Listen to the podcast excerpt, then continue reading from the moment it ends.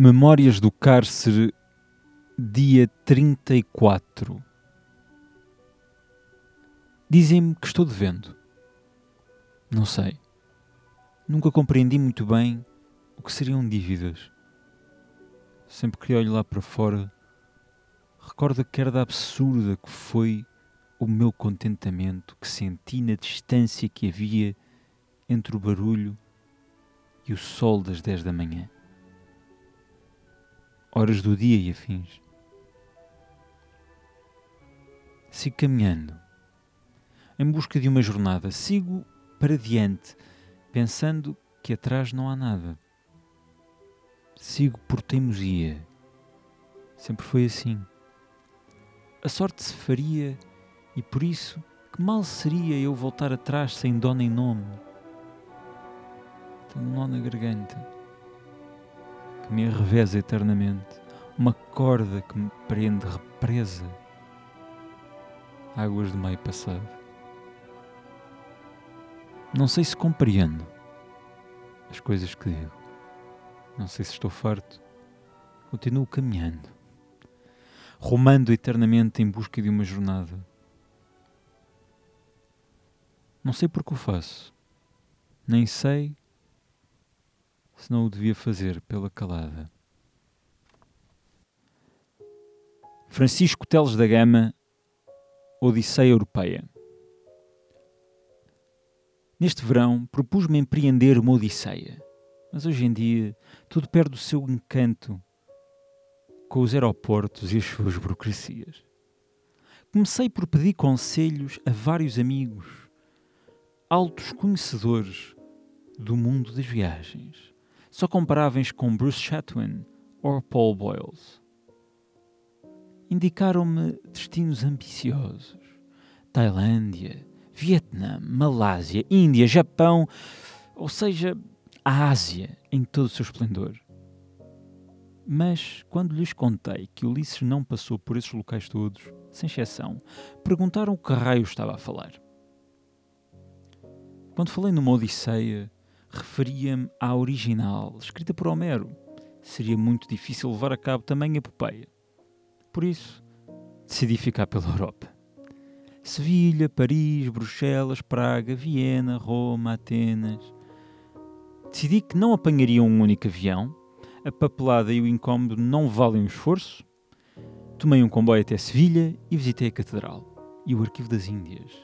Travei conhecimento com um poeta muito talentoso que todos apelidavam de El Sábio, mas seu verdadeiro nome era Alfonso.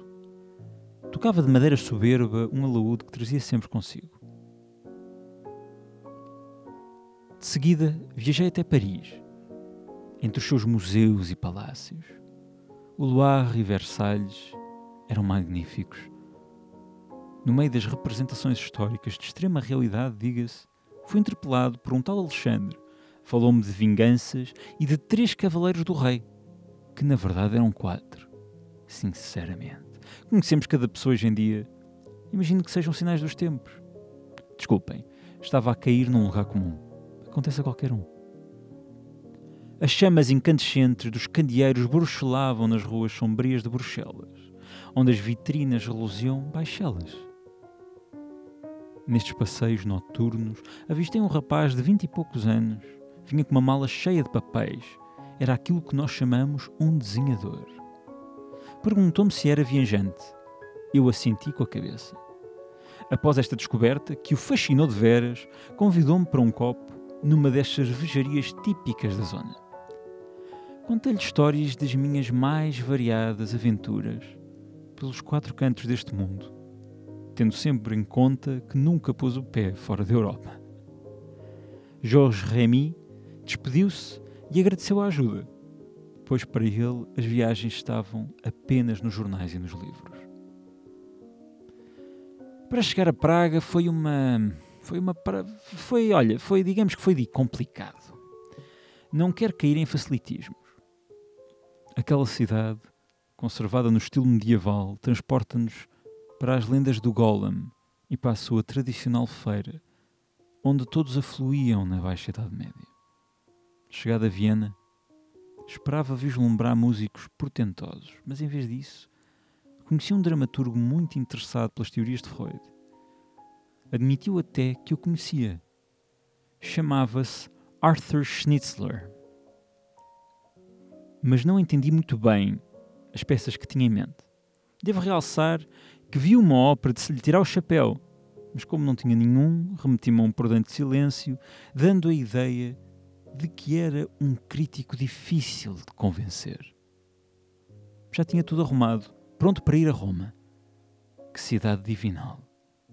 Mas se calhar é melhor não dizer nada. Tudo o que disser será pouco para descrever.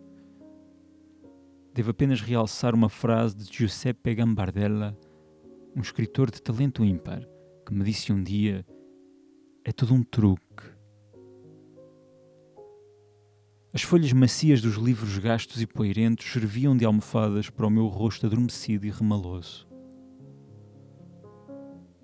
O despertador tinha tocado e devia partir numa nobre e fascinante epopeia, mais um dia nesta Lisboa coberta de turistas. Toda esta viagem tinha sido um logro, um devaneio de leitor. Sinto-me o único português na capital. Mas digam-me se não há maior odisseia que ser turista no nosso próprio país. Eu tive, tive a grande, grande sorte de, em vésperas da minha partida para Barcelona, me ter sido dedicado a este bonito texto, a mim e outro amigo meu, por parte do Francisco Teles da Gama. E realmente, não querendo eu agora gabar-me, ter poetas a dedicarem-me textos é outra coisa. E com esta pequena mensagem, me despeço.